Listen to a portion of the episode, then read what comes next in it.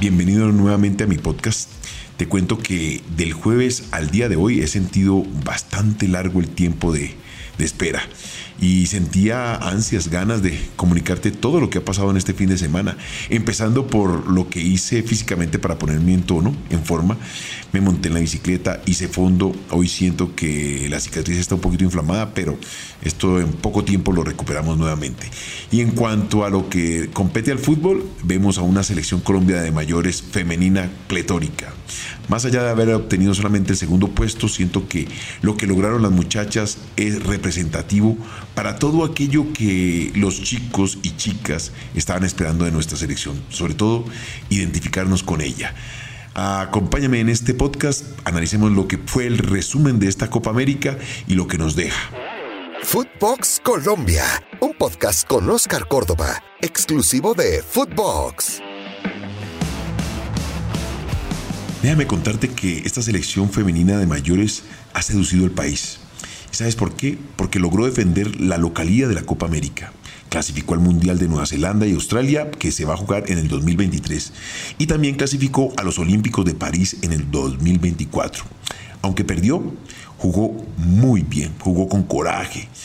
Se le vio la entrega en cada una de sus líneas, la concentración de cada una de sus jugadoras jugó contra una de las mejores selecciones de Sudamérica y yo creo que también del mundo. Habrá que ver Brasil cómo se mide con las europeas. Pero este sábado en Bucaramanga lo que vimos fue 11, 12, 13, 14, 20 chicas entregadas plenamente a ratificar que es el mejor equipo que se ha desarrollado en los últimos tiempos a nivel Sudamérica. Nos gana Brasil, pero de ahí para abajo creo que estamos haciendo muy bien la labor de la formación de estas mujeres que nos están representando de forma correcta en la selección de mayores. Lo hecho por esta selección es de repercusión positiva, la verdad que sí. Ya logramos la clasificación de nuestras selecciones, como por ejemplo la sub-17, que fue subcampeona del suramericano de Uruguay, detrás de Brasil, que sigue siendo potencia, con un cupo al Mundial de Costa Rica, que se va a disputar en agosto, o sea, cortico, aquí, a la vuelta de la esquina. La otra selección, la sub-20, fue subcampeona en el Sudamericano de Chile y logró un cupo al Mundial de la India en octubre. Imagínense, hemos logrado clasificar a tres selecciones consecutivas en competencias internacionales. Esto que está mostrando la selección femenina es sacar la cara por el fútbol colombiano. Están cumpliendo los objetivos con mujeres experimentadas como por ejemplo Cata Usme, eh, Daniela Montoya, estas chicas están transmitiendo su sabiduría a las mujeres que vienen atrás. Atrás como por ejemplo mm, Linda Caicedo, que es una sub-17 y que en esta selección fue una de las que comandaron el ataque del fútbol colombiano. O sea, hay un, equilibrio entre las mujeres, tanto en, en su parte más madura y en su parte más joven. Eso tenemos que capitalizarlo de una manera muy, muy correcta. No dejándolo pasar solamente como una anécdota a lo que ha pasado o ha acontecido en esta Copa América. Para nada, hay que capitalizarlo más adelante. Brasil es la campeona absoluta. Se coronó sin ningún tipo de duda. La Comebol, miren, la Comebol por encima de Brasil, por encima de Brasil, logró mm, elegir a Linda Caicedo como la MVP o mejor jugadora del certamen a sus 17 años de edad. Es una chica que nos deslumbró con su gambeta, con su alegría, con su compromiso y que extrañamente con esa experiencia que a su corta edad transmite en cada uno de los partidos. Por ejemplo, pases claves, regates completos con éxito a todo lo largo del torneo. Y si a eso le sumamos que en momentos importantes de la selección fue determinante, como por ejemplo contra Argentina en las semifinales, se le suma todos los elementos con una frutilla espectacular, porque es de esas chicas que no desentonan bajo la responsabilidad. Actualmente, Linda Caicedo hace parte de la nómina del Deportivo Cali que va a jugar la Copa Libertadores. También hizo parte de la América Campeona, o sea, es una chica que ha logrado capitalizar en las dos escuadras de la Ciudad del Valle campeonatos ha sido campeona con América y ahora con el Deportivo Cali salió su campeona. Más sin embargo, este equipo está llamado a representarnos en la Copa Libertadores de la mejor manera. Esperemos a ver si no coincide con algún tipo de estos torneos y nos va a dejar por fuera a este gran valor para representar a Colombia en la Copa Libertadores. Este gran momento de nuestro fútbol femenino va agarrado de la mano de la labor hecha en las escuelas deportivas en las escuelas de fútbol. No sé si la de fútbol sea tan responsable de ese buen momento, porque cuando uno analiza, han sido chicas que han estado huérfanas en ese sentido. Voy a pecar por ignorante, pero no sé hasta qué nivel existe el torneo femenino en cada una de las ligas. Pero lo que sí puedo decir es que las muchachas no han desentonado y han logrado llevarnos a cada uno de los mundiales.